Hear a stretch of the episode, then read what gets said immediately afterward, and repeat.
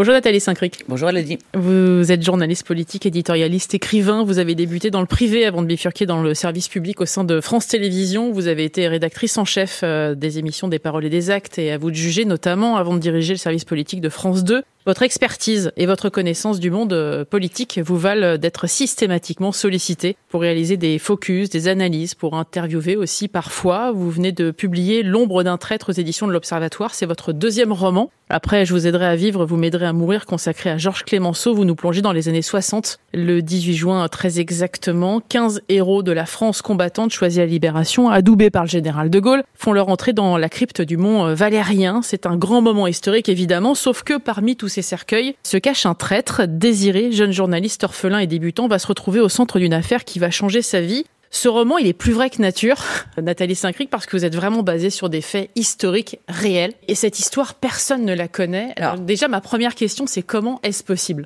Alors ça, je ne comprends pas. Parce que quand j'ai appris que cette histoire existait, mais je l'ai appris vraiment entre deux couloirs, parce qu'on faisait, on préparait une émission sur le 11 novembre avec une historienne, Frédéric Naudufour. Je lui dis, mais comment a été faite la sélection pour entrer au Mont-Valérien comme on y entre. Elle me dit, ah, ah, on y entre, mais on en sort. Je me dis, arrêtez, arrêtez votre truc, on n'en sort pas. Je me dis, mais si on en sort, ça veut dire qu'un jour, il y a une mère, un père, une sœur, un frère, un homme, quelqu'un qui reçoit un courrier, qui reçoit un coup de téléphone pour ceux qui avaient le téléphone à l'époque, et on vous dit, bah, vous allez rire, euh, on s'est trompé de casting, euh, monsieur Intel, votre mari, amant, frère, sœur, père, doit sortir du Mont Valérien parce qu'il ne le mérite pas. Et au bout d'un moment, je me dis, oh, cette histoire, elle est tellement énorme, elle n'est pas grave en soi, mais elle est symboliquement tellement forte qu'il y a forcément quelqu'un qui s'est penché là-dessus. Et puis je commence à gratter, si j'ose dire, c'est-à-dire appeler des historiens. Alors d'abord des historiens très sérieux qui connaissent très bien la période, d'autres aussi sérieux mais qui sont beaucoup plus pointus. Et puis je vais aux archives, j'empoisonne la terre entière, y compris à courrier à la DGSE, pour savoir s'il n'y aurait pas un dossier que sous le général de Gaulle, au moment du BCRA, qui était l'équivalent de la DGSE à l'époque, si on n'aurait pas quelque chose. Et puis je me rends compte que les archives françaises sont super bien fichues, et qu'en gros je tape le nom de mon monsieur,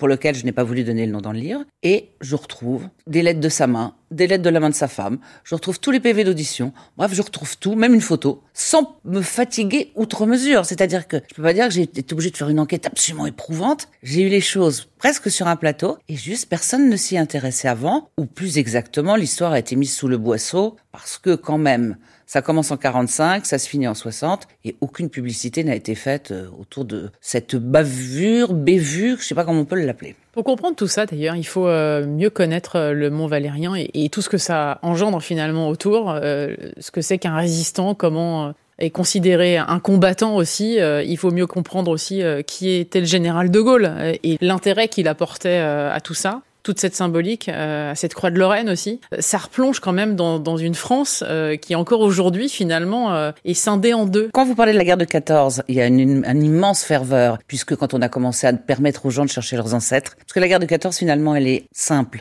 tragique mais simple, c'est-à-dire il y a les bons, les mauvais, ceux qui se sont battus, il y a des mutins, mais c'est périphérique. Alors que quand vous revenez à 39-45, c'est pas si vieux. Et vous savez, on sait très bien que tous les Français n'ont pas été résistants, non, puisque sur une population de 41 millions de Français à l'époque, on les chiffre à 400 000, 450 000, et que il y a toujours dans une famille, quand on parle en disant qu'est-ce que t'as fait ton père, tes grands-parents, et pendant la guerre ils faisaient quoi, quelquefois on tombe sur un léger os et que c'est difficile à avouer. Et j'ai cru comprendre aussi, alors moi j'étais baignée là-dedans hein, quand j'étais petite, que beaucoup de gens se demandent, et c'est à cause des téléfilms, des films, des livres qu'il y a, qu'est-ce que j'aurais fait à ce moment-là? Et que cette question-là, certains ont la facilité de répondre qu'ils savent, moi je ne sais pas. On ne sait pas si on est courageux tant qu'on n'a pas été confronté.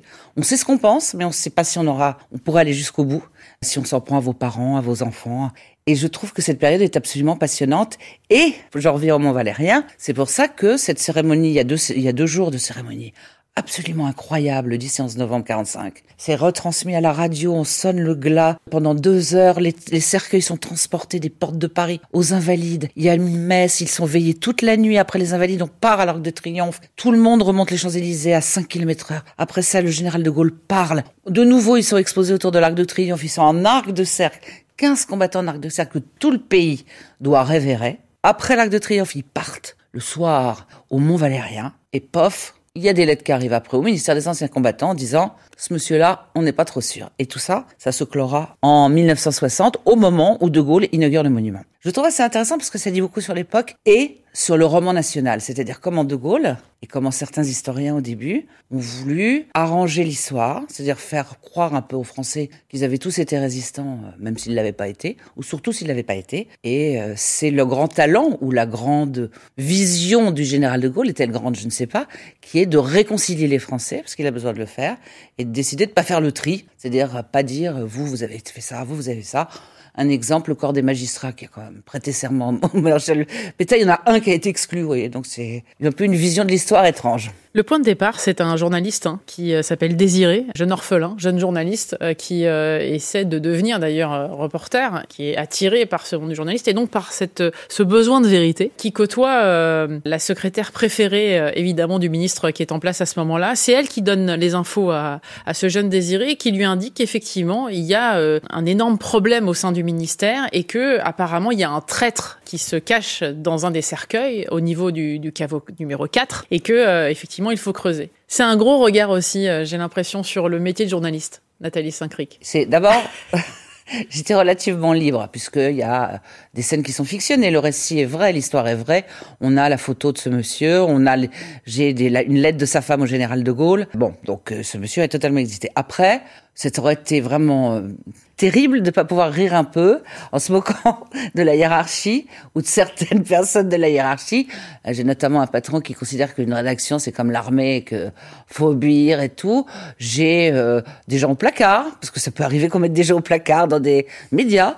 Donc je, me suis pas vengée, mais je me suis un peu amusée, dirons-nous. Et puis j'ai une assistante de direction qui couvre son son patron et puis à qui Désiré dit c'est dommage que les Allemands vous aient pas connus, mais ils vous ont préféré les bergers allemand.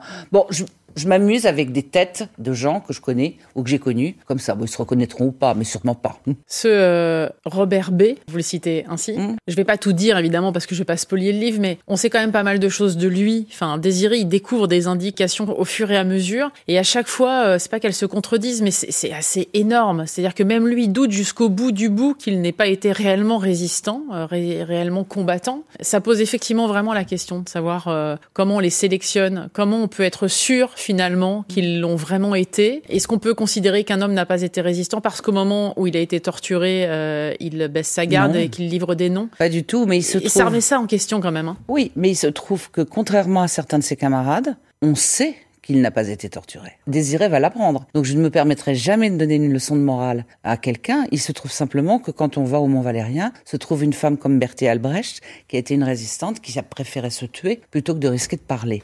Elle, elle a fait ça. Et puis il y en a d'autres qui se sont un peu arrangés pour avoir un meilleur traitement. Une fois de plus, je suis pas là pour juger. C'est simplement qu'on ne peut pas tout mélanger. Quelqu'un qui a été un vrai héros et quelqu'un qui a fauté. On aurait peut-être fauté ici. Je ne le juge pas.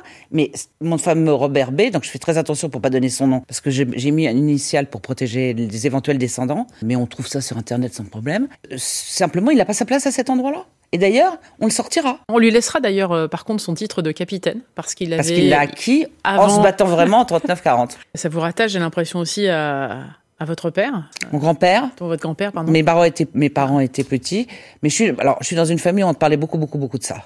Mon frère était passionné par ça et toujours. Mes grands-parents, des deux côtés. Mon père, ma mère, donc j'ai été nourri à ça avec des histoires, mais pas de belles histoires forcément, mais des choses compliquées de gens. Euh, mon père, mon grand-père a été dénoncé pendant la guerre, il a réussi à s'en sortir. Donc, si vous voulez, j'ai pas une vision édulcorée, mais c'est vrai que l'ambiance, notamment ce qu'il y a au début du livre, c'est la rivalité entre le général de Gaulle et les communistes, puisque les communistes veulent apparaître comme des gens qui ont gagné la guerre, eux, et puis moins les autres, et que de Gaulle ne veut pas leur laisser le monopole de la mémoire et du combat. C'est vrai que j'ai entendu ça euh, chez moi. Et ma seule angoisse, c'était de faire un, un, bouquin, je dis à un moment donné, bouilli mémoriel. C'est-à-dire qu'on dise, euh, les gens qui sont partis au STO, au travail, service de travail obligatoire, c'est la même chose que les gens qui ont pris le maquis. Bah non, c'est pas la même chose on ne condamne personne, mais c'est pas la même chose. Il y a eu des gens qui ont choisi, il y a eu des gens qui n'ont pas vu qu'il y avait des juifs qui se faisaient rafler à côté de chez eux, il y en a d'autres qui les ont cachés. Je ne juge pas la France, je ne juge pas les Français, mais les choses doivent être quand même dans leur case et on ne peut pas se permettre de tout relativiser. C'est ce que met en avant cet ouvrage. Quand on utilise un mot aussi fort que résistant, combattant ou même mort pour la France, ça se mérite. Ça se mérite et d'ailleurs De Gaulle a, il y a eu des critères parce que vous savez quand vous donnez une carte de résistant ou quand vous donnez une médaille à quelqu'un, tout le problème s'est posé à la libération de savoir qu'est-ce que résistant Est-ce qu'il faut l'avoir été tôt Si tôt, combien de temps pendant un an, deux ans, avoir commencé en 41, 42. Si on l'a fait six mois avant, est-ce que ça rentre dedans?